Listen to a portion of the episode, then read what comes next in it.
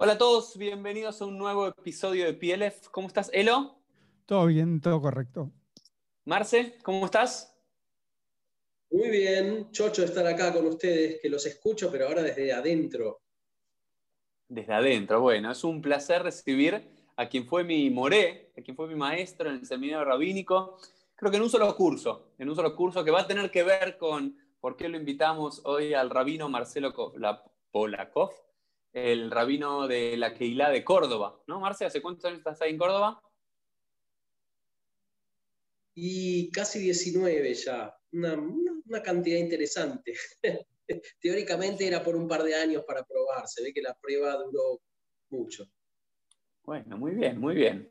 Y Marce es, eh, contanos un poquito, hoy le vamos a contar a la gente de qué es lo que vamos a hablar, ¿sí? Eh, de las fábulas. Elo, ¿te gustan las fábulas?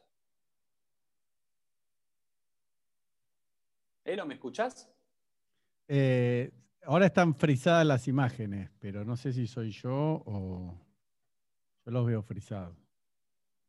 No, yo te veo bien, Marcelo. Ah, bueno, bueno, seguí, seguí, seguí, sigamos. Sí, nos vemos bárbaro.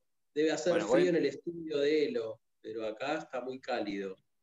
Bueno, bueno, decinos Elo si, si vuelve a la normalidad. Entonces, Elo, la pregunta era, digamos, las fábulas, ¿te gustan las fábulas o no? Sí, me encanta, todas las fábulas y purimas, sí, todos los maíces, me encanta. Sí.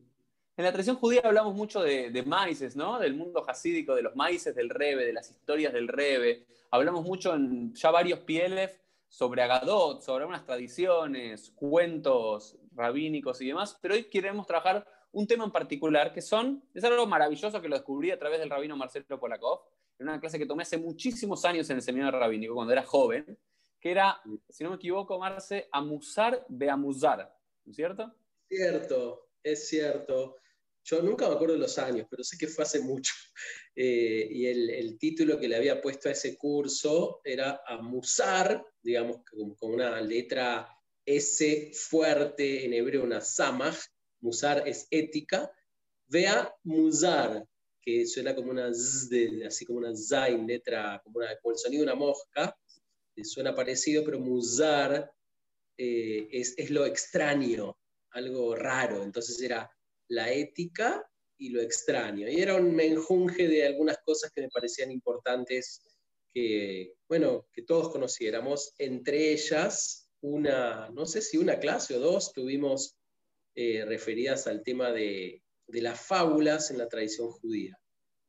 De ahí Porque las fábulas, es, las fábulas generalmente cuando, más allá de, los relatos, de las historias que todos conocemos, que nos gustan de la tradición rabínica o de los maestros hasídicos y demás, eh, o también de las historias bíblicas, ¿no? El relato, las historias bíblicas están llenas de sipurim. Las fábulas son algo particular dentro de todo eso. ¿Cómo definirás qué es una fábula a diferencia de un cuento o de otro maíz? ¿Cuál es la, la diferencia? No, es tan sencillo así desde el punto de vista conceptual de género literario marcar la diferencia, porque vendría a ser un subgénero de un cuento, por ejemplo, de un relato que tiene particularidades específicas. Primero, te diría que una de las características que, que la hacen propia es la extensión. No vamos a encontrar fábulas eternas como puede ser un cuento o un relato, no sé, fantástico por otro lado, esto de lo fantástico, en general, a pesar de que no siempre es una característica de las fábulas, tiende a ser fantástico, no siempre, pero la mayoría tiende a tener animales como personajes, eh, las fábulas, no sé, del zorro y la oveja, pero cualquier tipo de animal, aunque no, no siempre, como te decía, es así, pero suelen tener animales productos de la naturaleza, de donde surgieron, que después vamos a hablar, y lo que suelen tener en su totalidad es como un mensaje que básicamente tiende a una moraleja.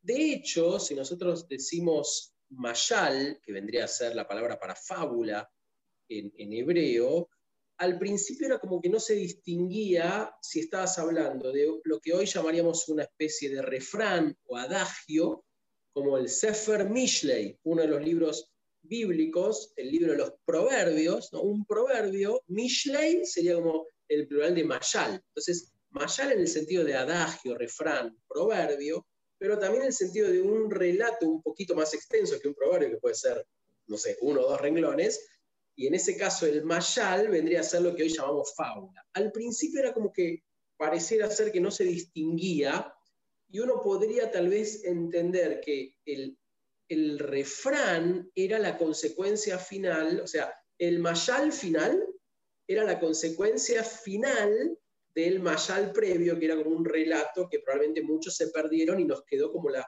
la moraleja final. Alguna vez escuché ah, es como lo, que hoy, o lo que hoy recibimos, digamos, de una, una frase popular, de un refrán y demás, en un momento venía aparejado de un relato que lo justificaba, cuya enseñanza final era ese, ese bottom line, ese pasuk de la Torah que recordamos de Mishlei.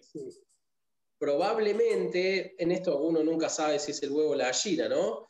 Eh, más allá de que para la Torah es la gallina, primero y después el huevo, pero nosotros en este sentido no sabemos si primero nace el mayal como género propio de una fábula y después se resume en la moraleja final, o a la moraleja esa se le, se le crea una especie de relato que lo explica como más, eh, no sé, como más patente, más claro, y no queda solamente en la abstracción de algo que puede ser un refrán muy lindo, pero que recién cobra vida en, el, ejemplo, en la fábula. Ahora, eh, había escuchado una vez, que parece un invento muy lindo, pero invento al fin, que hasta la palabra moraleja en realidad era moraleja, era como una especie de enseñanza para vos, ¿no? Más allá de que es una ridiculez desde el punto de vista gramatical o etimológico. Pero esto es muy lindo. Quiero, quiero a los que no conocen al gran rabino Marcelo Corakov, un rabino que yo admiro y que quiero mucho ahí en la lejana Córdoba, Argentina. Eh, después, al final nos vas a contar un poquito de la Keilah de Córdoba para que los oyentes que no, no son de Argentina o que son de otros lugares puedan conocer una hermosa comunidad local acá, es, es fanático de las etimologías inventadas del hebreo. Él te tira cualquier cosa con un refrán lindo en hebreo, ¿no? Están las etimologías correctas, ¿no es cierto? Que todo el mundo conoce, o en español, las palabras en español que algunos dicen que viene del hebreo y a Marce le encanta. Ah, después tiranos alguna, Marce, esas. Encanta. esas. Tiranos a una ahora, antes de empezar, tiranos a una de esas, a una de esas. Esas que sorprendes en un asado familiar. Sí no sé, a ver, eh, por ejemplo, la palabra misterio no tiene ningún misterio para nosotros. Ah, misterio, claro, es de la raíz hebrea, la S, la T y la R. S, T y R como el nombre Esther, en hebreo leastir es esconder, ocultar, con lo cual lo mistérico, igual que lo esotérico, es clarísimo que viene de nuestra parte. y aparte ya con eso te haces una prédica para Kipur, ya está. Pero más, que para Kipur, para, más para Purim. Para Purim. Por la reina Esther. Bueno, está el, conocido del Pardés que viene del paraíso, ¿no? El paraíso que viene del Pardés. Sí, pero en realidad Pardés es una palabra persia y nosotros la tomamos prestada. No es una palabra original hebrea, sino que viene del mundo, bueno, del mundo de, Persia. De hecho, en el tema de las, de las fábulas ya vamos a ver también que tenemos poco original allí en el sentido del origen, pero mucho para decir de lo que hicimos con lo que ya andaba circulando. Bueno, y entonces vamos a eso. Para, una pregunta a los dos. El tema de Mayal y Nimshal, o sea, ¿cuál es la relación? O sea, Nimshal es la explicación del Mayal antes que o nada que ver. Es la enseñanza final, ¿no? Amayal Benimshal. Sí, es lo que se aprende de, vendría a ser lo que se aprende de. Del Mayal aprendemos el, Nimshal. Pero de todas maneras, fíjate que hablando de las raíces hebreas, con esa misma raíz nosotros decimos la palabra Limshol. Y Limshol tiene que ver con gobernar. El Moshel es el regente, el gobernador. Por eso nosotros decimos Memshalá, ¿no? Eh, de toda esta raíz viene algo vinculado a, te diría, la autoridad. Nadie sabe muy bien por qué. Algunos tienden a pensar que el Moshel, el gobernante, era como que se rodeaba a veces de gente muy sabia en algunos lugares pasaba eso, hoy no es muy común, eh, y que esta gente muy sabia de la cual se rodeaba el Moshel usaba muchos meshalim, o sea, muchas eh, fábulas o anécdotas así de este estilo, como para, manejar que el mismo gobernante, claro, exactamente, era, era como una técnica, que eso el Talmud claramente lo dice, que muchos de nuestros sabios talmúdicos usaban este tipo de fábulas como para atraer la atención de la gente y después ya, cuando la gente no se dormía y, llegaba, digamos, eh, le llegaba algo directo, así como al interés, los cautivaba a partir de esto y después, bueno, los tenía atentos. Pero bueno, no sé muy bien. Bueno, eso, es lo que siempre cuenta, ¿no? Es ese famoso Rabba, ¿no es cierto? Uno de los grandes rabinos del siglo IV de Babilonia, que siempre dice la Quemará, comenzaba sus, sus, clases de alajá y demás con Milta de Bedijuta, ¿no es cierto? Con un chiste. Hoy, sería como, casi uno diría irrespetuoso con la Torah, pero él entendía que había que cautivar el corazón y esta era como la gran expertise de Rabia Akiva, ¿no es cierto? Tratar de, cautivar a la gente con, con fábulas para después enseñar alajá.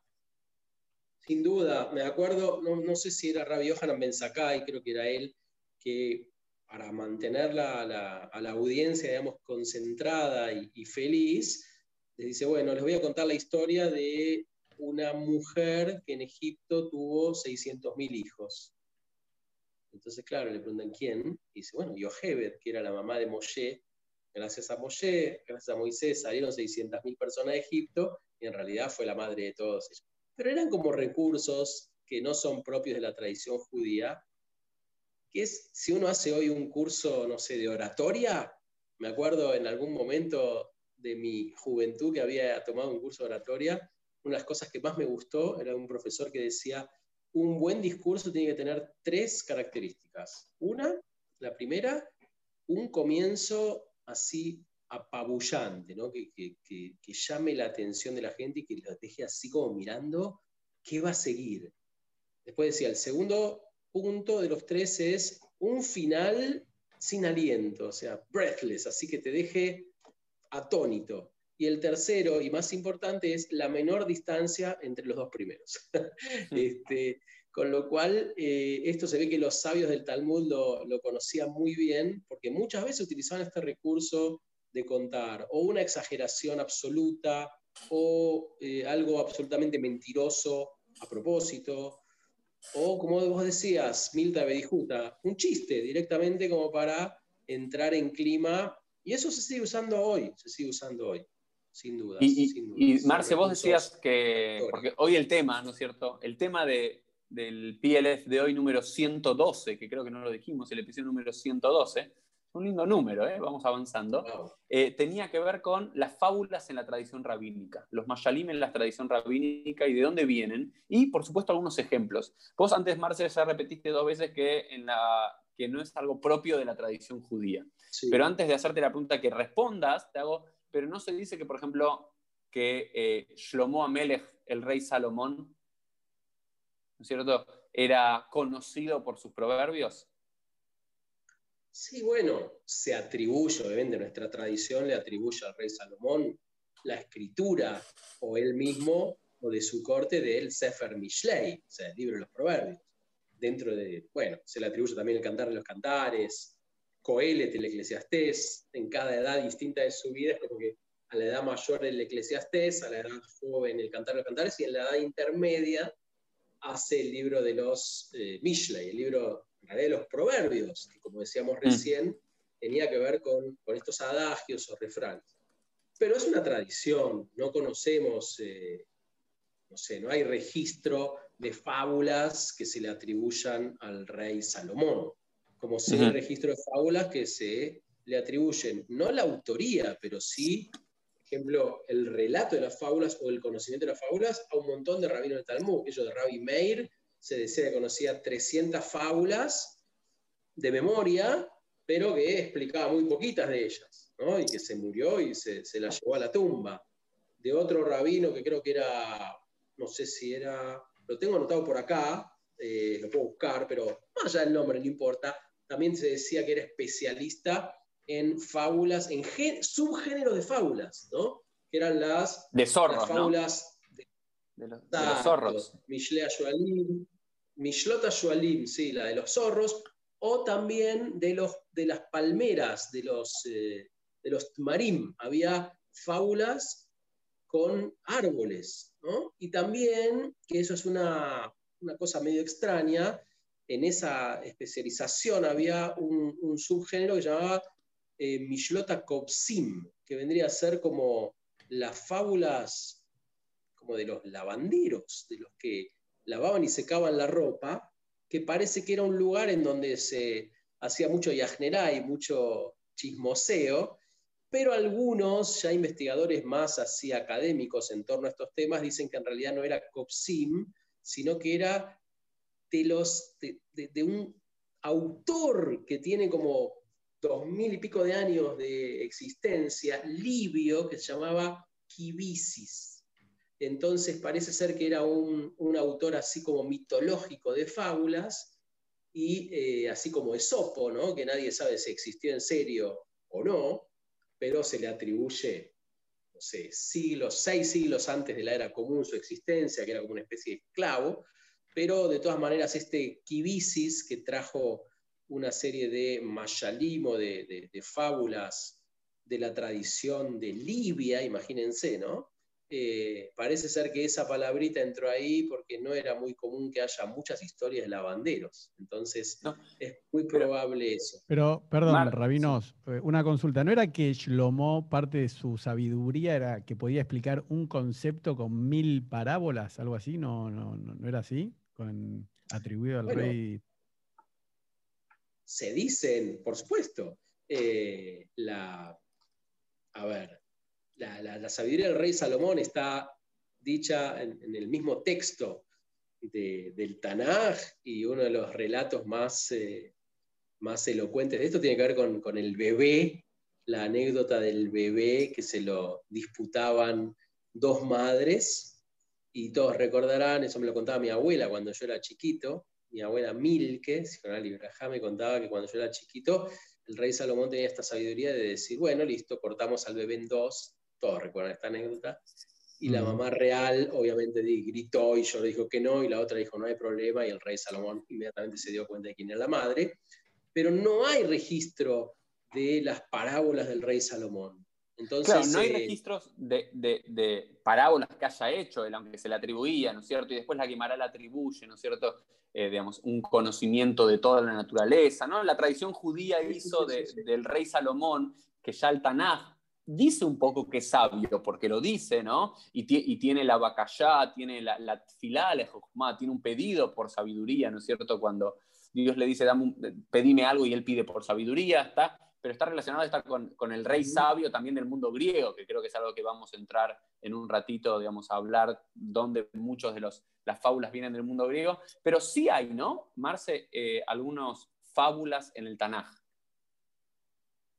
¿O no? Fábulas en el Tanaj hay muy poquitas, muy poquitas en el Tanaj, tal vez como fábula literal, probablemente la fábula más específica en este término es la, que está en el libro de jueces, en el libro de Shoftim, en donde hay una fábula eh, que creo que la decía eh, Yotam, si no me equivoco era, era para que no sea el rey Abimelech, había que nombrar un rey, y hace como una fábula vinculada a árboles. ¿Quién quiere ser rey? Entonces, a vos, a ver, vos, eh, la vid. No, a mí no me interesa porque yo, la verdad, que con el Kiddush estoy bárbaro y vos el, el, higo, no, a mí tampoco porque me usan para tal cosa, al final termina siendo una zarza, pero toda la fábula esa está en función de que no querían entregarle el reinado a Abimelech en esa época. era un malvado que había matado a los hermanos, toda una cosa media rara, sí. Pero no es algo que vos lo veas a menudo, es, como que hay que encontrar... Y, perdón, y, y Kibsata Rash, creo que hay otra, ¿no? Me parece la de Kibsata Rash, la de Natana David, ¿Recuerdan esa, o eso, eso no es una fábula? No es una fábula, porque en realidad eso es más una parábola. ah, quizás me confundo entre fábula y parábola. La parábola en realidad lo que trata es de, a ver, la, famosa parábola de Natán, de, de, que David cuando se queda con Betsabe o Bacheva, la mujer de Uriah, en realidad lo que hace el profeta es marcarle a través de, una, de esta historia, de una parábola, lo, le explica lo que hizo para que lo vea más claro. Pero no es que es una fábula general que uno diga, bueno, es una enseñanza general, sino es como te pongo en concreto delante tuyo lo que vos hiciste de manera más clara. No es lo mismo.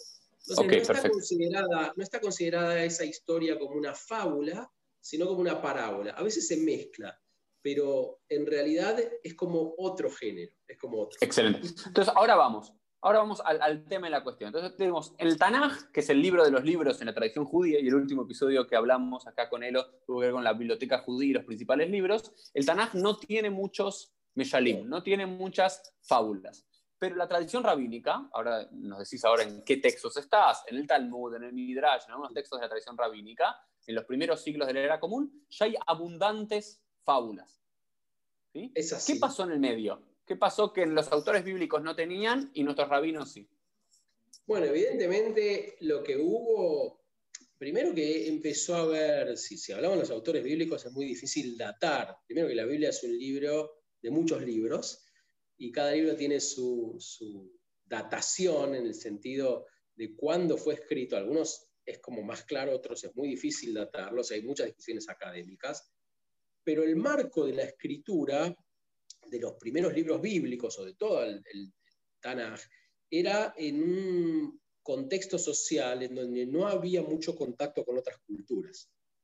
Distinto es la generación de eh, literatura rabínica que se hace básicamente desde la no soberanía judía, vale decir, cuando se escriben lo que después se compila en el Talmud, los judíos ya no tenían ninguna soberanía, con lo cual eran una minoría, con lo cual vivían en distintos contextos de una sociedad mayoritaria que indudablemente influía en todo. Es decir, no se puede entender el Talmud, ningún relato del Talmud de Babilonia, por ejemplo, sin entender cómo vivían los judíos en Babilonia.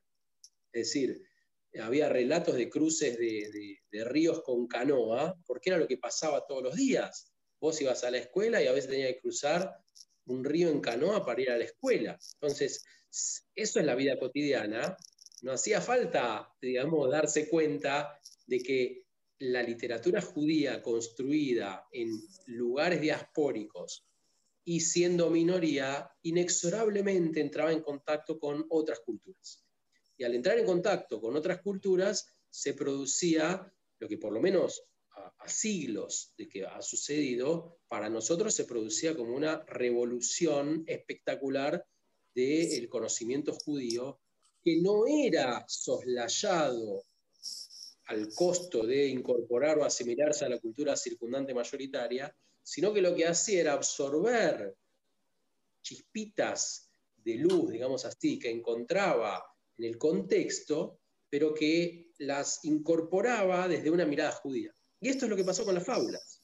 Entonces, es muy claro que la fábula como tal estaba dando vueltas por un montón de los lugares, entre comillas, más desarrollados de aquellas épocas, y que compartía, esto era como vos hoy, no sé, en la cultura popular argentina, qué sé yo, está el mate y, y el fútbol, ¿no? Y entonces bueno, si a uno se le ocurre una fábula, probablemente mezcla algo del mate, el dulce leche o el fútbol. Y eso tal vez lo podés incorporar dentro de la tradición judía con una mirada distinta y especial, pero no vas a dejar de hablar del fútbol, el mate y el dulce de leche porque estás viviendo acá, ¿entendés? En Argentina, por decirlo. Entonces, yo, qué sé yo, una comparación muy burda, pero hacemos una canción de Rosh Hashanah en formato de cuarteto en Córdoba. ¿Entendés? y eso es porque no hay manera de aislarse del contexto en el que estás. Entonces, ¿por qué el Talmud sí está lleno, ah, lleno, hay muchas, de fábulas? Era porque en el contacto, tanto con la cultura, te diría, no solo griega, en términos ya no de, ya no había dominación griega, pero había helenismo en, la conciencia de, de, los habitantes de los lugares donde vivían los judíos, pero también, si vivían en Babilonia, era inexorable que tuvieran contacto con la cultura popular babilónica, con la cultura que también venía de, lo hindú, con la cultura que venía de, Sumeria, con la cultura que venía hasta del budismo. Y es increíble aquellas personas que yo no soy en esto académico, he leído, digamos, eh, eh, y, el primero que te, quiero decir algo también, que hay que, a Omer Dabar Monbro, hay que decirlo en, virtud de quien lo aprendió, yo mucho de esto lo aprendí de tu amigo y mi amigo y nuestro maestro, el rabino Manes Kogan, que fue el primero que me llamó la atención sobre este tema de las fábulas, y después yo investigué aparte, pero eh, Manes, el rabino Manes Kogan, que, vive en Queens, en Nueva York, eh, escribió incluso un texto muy lindo ilustrado sobre fábulas, eh, que lo recomiendo. No sé si está publicado en algún lado. Sí, sí, está, publicado, yo lo tengo acá. Sí, ah, en inglés. En inglés que me uno porque yo no lo tengo y le hice mucha publicidad. Pero bueno, te decía, entonces, vos decís, claro, vivir en un contexto donde está claro que las fábulas budistas, que llaman yakatas, o las fábulas hindúes que tienen un nombre como Pachantranta o algo así, no me acuerdo exacto, son muy similares, son muy similares y son muy similares a las de Esopo, que son muy posteriores. Y ya Esopo, que lo nombra Platón, que lo nombra Aristófanes, eh, que lo nombra Esquilo, hay muchos autores griegos clásicos que ya nombran los géneros de la fábula y hasta nombran a Esopo mismo. Hay colecciones de fábulas previas al Talmud, por supuesto, previas al Talmud, que ya era parte de lo que sería la cultura popular en varios lugares donde se terminó desarrollando la escritura judía en términos del Talmud y el Midrash como obras, así como el Talmud es un libro, no hay un libro llamado el Midrash, pero hay una serie de colecciones Midrashim que se incorporaban allí las fábulas que ya circulaban y hay disputas entre los académicos y empezaron en Grecia, en la Grecia antigua, empezaron en Sumeria, empezaron en, India. lo que sabemos es que no empezaron en Israel, es algo que nosotros trajimos de afuera, esto lo estamos seguros. Porque seguramente hay alguno que escuche este episodio y nos diga, no, ustedes, rabinos, herejes, era algo que los judíos inventaron y que los griegos lo tomaron. Siempre va a tener alguno que diga. En este caso, yo creo que ni siquiera los griegos lo inventaron tampoco. Eso, algunos quieren, por ejemplo, a vos que me nombraste lo de las eh, etimologías, algunos quieren leer en la palabra esopo, esopus, la palabra asaf, asaf, como un el que reúne. El que reúne, que en realidad esopo no existió, que era un, un osef, una reunión de fábulas que la hicieron los judíos pero no es eso correcto. No es eso correcto tampoco. Lo, que es correcto, y lo digo por conocer desde el punto de vista académico las discusiones que hay, hay discusiones en base a de dónde provienen las fábulas. Y probablemente la más fuerte tenga que ver con una cuestión hindú. También te das cuenta por los animales que se nombran. Era muy difícil eh, encontrar, no sé, leones, digamos, en, algunos lados donde no había, y sin embargo las fábulas son de leones. Y sin embargo en India hay leones por todos lados, o en aquella época por lo menos lo sabía. Entonces, uno se, no aparecen en las fábulas osos polares, ¿te das cuenta? O sea, no hay una fábula que diga, ay, vino un oso polar y le dijo, no sé, a un cocodrilo. Entonces, o, te das cuenta, un, o un canguro, ¿no? no aparecen canguros, por lo cual sabés que de Australia lo sacamos, o un koala o una jirafa.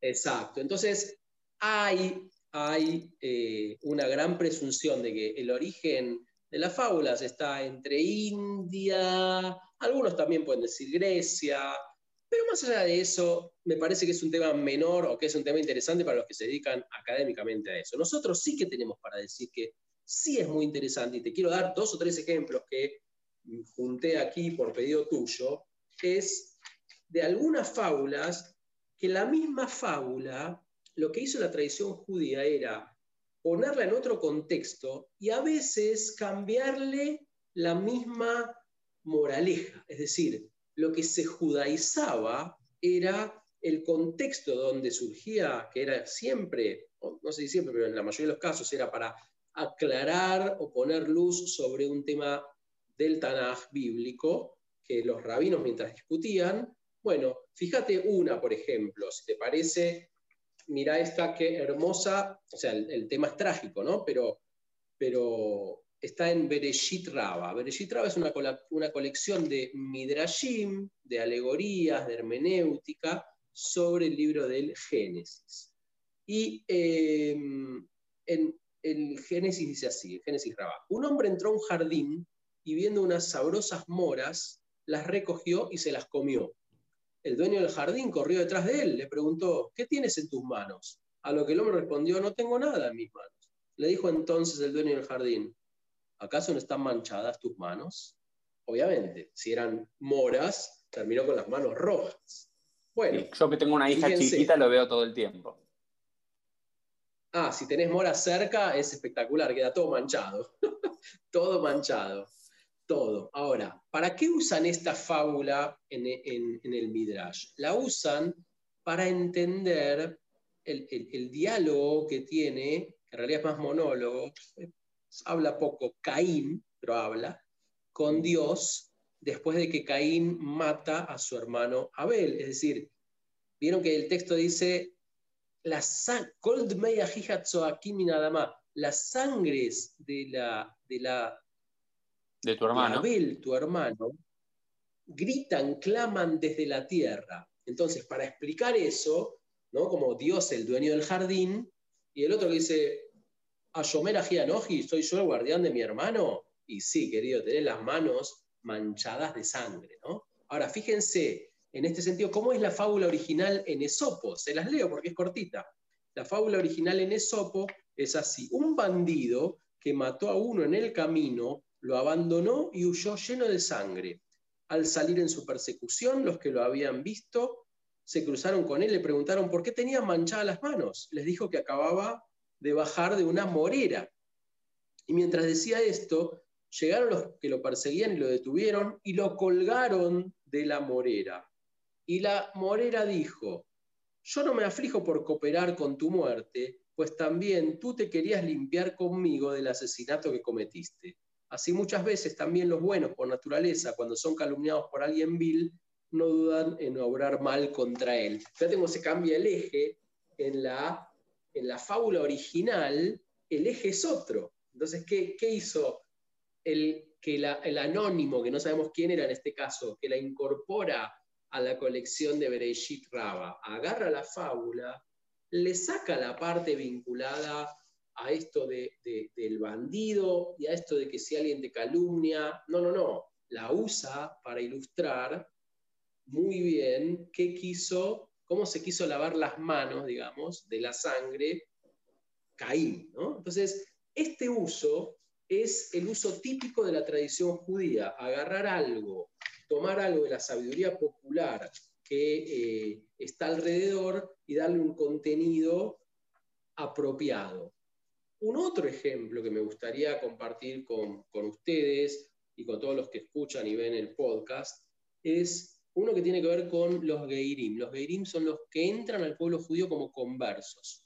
Y es una fábula preciosa, preciosa y dice así, un rey tenía un rebaño que salía todos los días al campo y regresaba al atardecer. Una vez se unió al rebaño un ciervo que solía pastar todos los días con las cabras.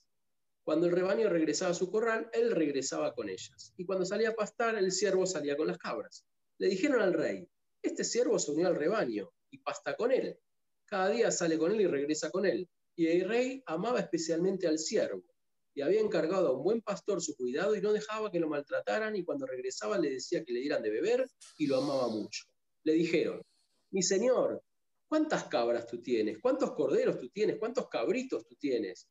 Y no nos ordenas cuidarlo especialmente. Sin embargo, este siervo nos ordenas darle un cuidado especial.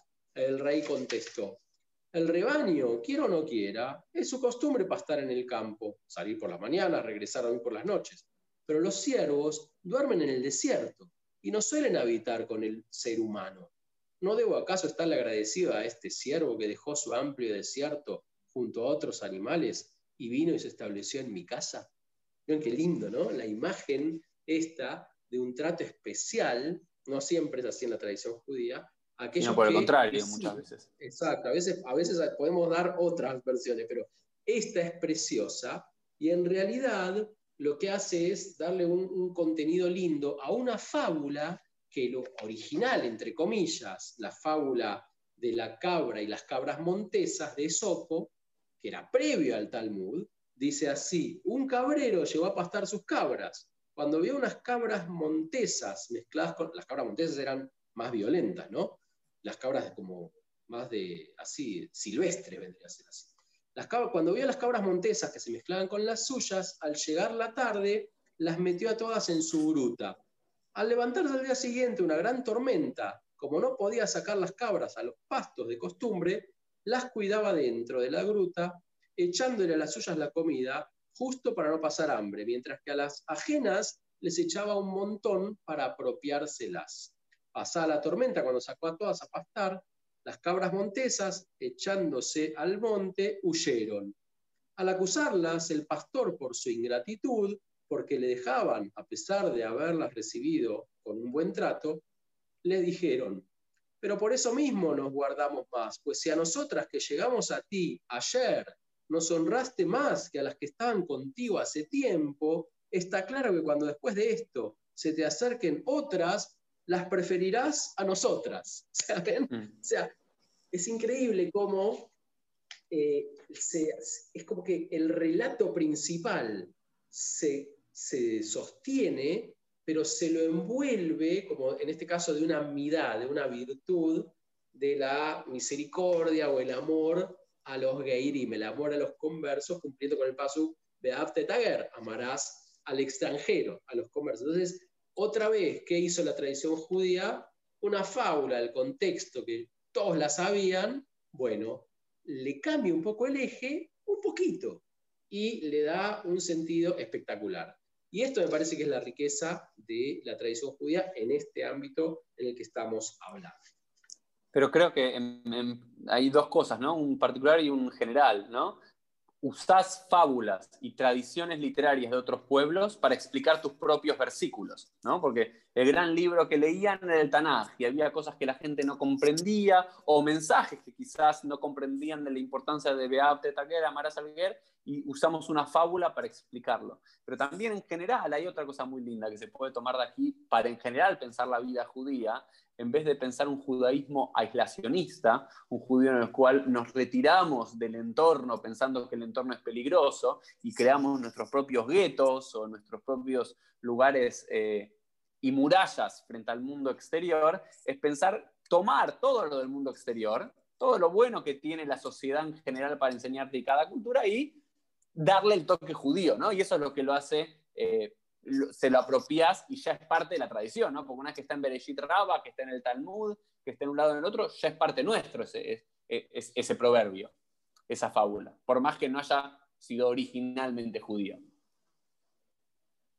Sin duda, salvo honrosas excepciones, si uno hace un análisis de las producciones culturales judías más fuertes, han sido producidas en eh, contextos en donde había un gran intercambio con el resto de la sociedad, es decir, y han sido producidas cuando el pueblo judío no tenía soberanía ni tenía mayoría reinante. Es decir, que el ejemplo más claro es el Talmud. Entonces, eh, la, la, cuestión de aislarse para crear no es muy, creo, históricamente recomendable la historia da pruebas de lo contrario. Obviamente, cuando el contexto es muy, muy terrible, no hay nada para producir. Estamos hablando de situaciones en donde se permite, mm. ¿no? Eh, o no de casualidad, Maimónides mismo es una prueba evidente de esto, ¿no? Eh, escribiendo en árabe el, grueso de sus obras, que era, el árabe era el, el inglés de su momento en su lugar. Entonces, eh, ni siquiera, obviamente, sabía hebreo a la perfección. Escribió también en hebreo, pero las obras Cumbre Maimónides son en árabe. Marce, un, par de preguntas en relación a las fábulas para empezar a cerrar, ¿no? Vamos a cerrarnos, pero para empezar a cerrar. ¿Tenemos ideas cuántas fábulas más o menos hay en, la en los textos rabínicos clásicos o no? Se, se supone que hay no, hay, no son tantas. Son, creo que en el Talmud se registran treinta y pico de fábulas, del género específico de fábulas, de las cuales hay un estudio hecho por, oh, creo que era Julius Black, si no me equivoco, pero me puedo equivocar con el nombre, que hizo como una especie de tabla eh, en donde decía, bueno, de estas, eh, de estas eh, fábulas del Talmud, X, supónganse, de 30 fábulas del Talmud, 12 las podemos ver acá iguales en el mundo budista. 12 las podemos ver claramente con un origen en el mundo de la fábula griega. Seis podemos verlo en las fábulas sumerias. Y seis mm. podemos verlo. Y seis, no sé. Como hay, pero no es un número, eh, como diríamos así, muy, muy grande. Tampoco pequeño. ¿Mm? Tampoco pequeño. Y, en, relación a eso, había una que es una fábula que siempre me gustó, que creo que me la enseñaste vos una vez, que tenía que ver con eh, el, que no hay animales, que no hay animales, es la del hombre que se casa con la mujer joven y que tenía dos mujeres. Sí, Creo que es de Sopo originalmente, ¿no? ¿La podés contar que la vas a contar mucho mejor que yo? Que es una fábula que creo que en la, está en la Quemará, no sé si en Nedarín, no sé, no, sé dónde está. está es maravillosa. Sí, es una fábula muy simpática porque en realidad es sobre una discusión que estoy buscando a ver si la leo literal, pero no importa, la cuento, es muy fácil de contar. Eh, se casa con, tenía dos mujeres, bueno, en esa época la, poligamia era aceptable la tradición judía. Entonces, una era más joven y la otra era más vieja. Y el hombre tenía, obviamente, pelo y tenía algunas canas y tenía, obviamente, parte de su pelo que no eran canas. Entonces la mujer joven le sacaba las canas para que parezca más joven. Y la mujer vieja le sacaba el pelo negro, digámoslo así, lo morocho, y obviamente la conclusión inmediata es que el pobre chico se nos quedó pelado, se nos quedó pelado. La fábula es muy conocida en muchas, eh, en muchas culturas. La tradición judía lo hacía, en este caso, en esa Gemara estaba, para justificar que era tan importante enseñar la parte de lo que se llama la halajá, la ley judía, como la enseñanza de la agadá, de toda la moral o lo que acompaña. Lo que estamos haciendo hoy, lo que estamos haciendo hoy, que no es tanto la halajá, sino la agadá. Una cosa sería así, una cosa así. Entonces decía, algunos que querían estudiar solo halajá o algunos que querían estudiar solo agadá, decía, esto me hace acordar, le mama domé, es una de las frases clásicas. Le mama Yaldome, ¿a qué se parece esto? ¿No? Eh, y bueno, entonces dice, bueno, hay un mayal, hay una fábula que dice que había un hombre, tal, tal, tal, y se quedó. Lemada Bardome, ¿no? Lemada Bardome, ¿no? Lemada Mayal. Perdón, dije Lemada Bar, Lemada Bardome, ¿a qué ya tanto mayal? Lemada Bardome, ¿a qué se parece esto? Y ahí te traen el mayal, ahí te traen la, fábula. Eh, o mayal le, una fábula para explicar esto y la fábula del pelado es genial porque era claro que no se podía estudiar solo Agadá y quedarse sin ley o solo ley alajá y quedarse sin Agadá, sino uno, uno tiene que combinar. Y en el arte de la combinación, fíjate que está, terminamos con este mayal, está el hecho de combinar la cultura que uno podría decir es propia propia con la cultura circundante y en esa combinación nunca te vas a quedar pelado. Ya fe, hermoso. Y Marce, a Jarón, a Jarón Javib, lo último. Lo último que te, ya, ya te dejamos, pero vale la pena. Porque muchas veces hablamos en este contexto de cómo los judíos hemos tomado de las fábulas del mundo hindú, sumerio, griego, de las fábulas de Sopo y cómo los rabinos lo resignificaron. Eh, y yo me acuerdo en esa clase que eh, en una de las clases que nos hiciste leer un párrafo de Cervantes, ¿puede sí. Del Quijote, tal cual. Del Quijote de Cervantes, ¿sí? Eh, que al revés de esto, aparentemente toma una historia talmúdica. Sí, sí, sí. La historia, en realidad, de Caña de Raba, así se llamaba, tal cual. Hay, hay, hay, varias, hay varias suposiciones de que Miguel de Cervantes Saavedra era como una especie de marrano. Y una de ellas es que relata en un episodio de El Quijote cómo Sancho Panza termina, eh, digamos, hay como una copia literal de un relato del Talmud en una página de Cervantes, que está vinculada a una cuestión de la flexibilidad de la caña, que, eh, que sí es tal cual como decís vos. O sea que la tradición judía también abre... No, pero para, entonces, entonces son dos, entonces son dos, ¿eh? porque está el de la caña, está el de la caña que una persona debe ser siempre, que el Talmud dice, ¿no es cierto? Ahí el Tratado de Ta'anit, ¿sí? que está la historia del, del, feo y del sabio y demás, eh, y está que una persona siempre debe ser flexible como la caña y no rígida como el cedro. Pero yo no me acordaba de esa, me hiciste acordar de esa de recién que está en Cervantes, sino la, de, la del, esta, Elo, si no la conoces, es, es maravillosa, la del cetro lleno de oro. Ah, cierto. Contala porque yo ya me olvidé el detalle. Que, eh, hay, parecer, en, otro capítulo, que es otra de las teorías de por qué Cervantes podía llegar a ser marrano, o que tuvo algún more, alguna cuestión de que sabía, porque no es que son fábulas que están en otros lados, sino que solamente aparecen en la quemará. Eh, aunque la de, hay que decir que la del cedro y la de la caña también aparecen en textos no judíos. Entonces, quizás no es la más convincente de todas, pero esta sí es bastante convincente. Eh, que eh, al parecer había un litigio de una persona que le dijo a la otra, yo ya van frente al, dos personas van frente al juez, ¿sí? Y le dicen, esta persona me debe, no sé, 100, 100 monedas de oro. Y la persona dice, no, yo no te debo nada. Sí, sí, me debes porque nunca me la devolviste. Dice, sí, te la devolví. No, no me la devolviste, una cosa, la otra, mira, miré el bastón que tenés. ¿Ok? ¿Y qué te decís? El bastón que me diste en un momento, ¿qué es esto? Y no sé de qué forma se rompe el bastón y ahí estaba todo el oro. Y que la Gemara lo trae en relación a las promesas, que la persona no, no mintió, ¿no? no, no, Exactamente, ese, estaba buscando el texto y es eso exacto tal cual. Era el, bastón, el bastón con lleno, es en el capítulo sexto de, eh, del ingenioso Hidalgo Don Quijote la Mancha. Creo que es el capítulo sexto. Eh, entonces hay algo que también se toma, ¿no? De, nuestra propia tradición, que también es lindo como para ir y volver. Bueno, no Marce. no somos nosotros. Yo tengo una, este, una, pregunta antes que terminemos, Uri. ¿eh?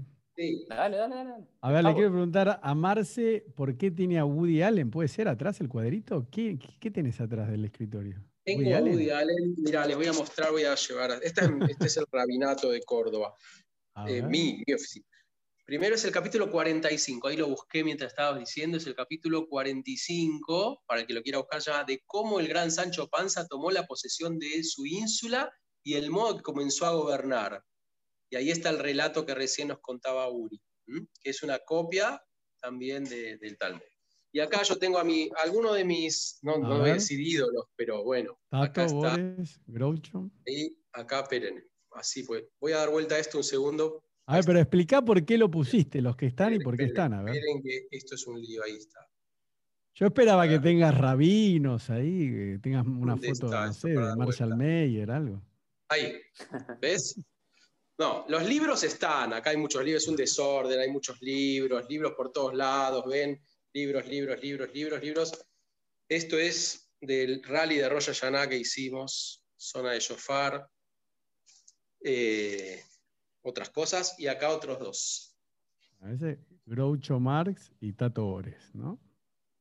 Groucho Marx, Tato Bores y Woody Allen, tres genios para mi gusto, tres genios de, eh, del humor, de la sátira y de, no sé, y que no, siempre pusieron la tradición judía, digamos, eh, no solo que no renegaron de su tradición judía, sino orgullosos de su tradición judía y que abrevaron en ella y nos regalaron no solo a los judíos, sino trascendieron mucho gracias a la capacidad de reírse de nosotros mismos, que eso es muy sano. Los pueblos que no tienen humor, mm, cuidado con... O la gente que no tiene humor, mm. cuidado. Justo hace, unos episodios atrás hablábamos del fanatismo en el judaísmo y cómo la tradición rabínica intenta evitar el fanatismo, ¿no es cierto? Y recordaba que en el libro de, de Amos Oz, que decía cómo curar un fanático, decía que la primera forma de curar a un fanático es otorgándole sentido del humor. las personas que no se ríen de uno mismo terminan en el fanatismo, ¿no? Es muy complicado, tal cual. Así que estos tres sí, son personajes interesantes. A mí me gustan mucho los tres. Los tres. Bueno. Bueno, esto fue el episodio número 112 de PLF. Gracias, Marce, por deleitarnos con fábulas incorporadas en nuestra edición. Nos vemos todos en un próximo episodio. Chau, chau. Chau. Chao, gracias a ustedes. Chao.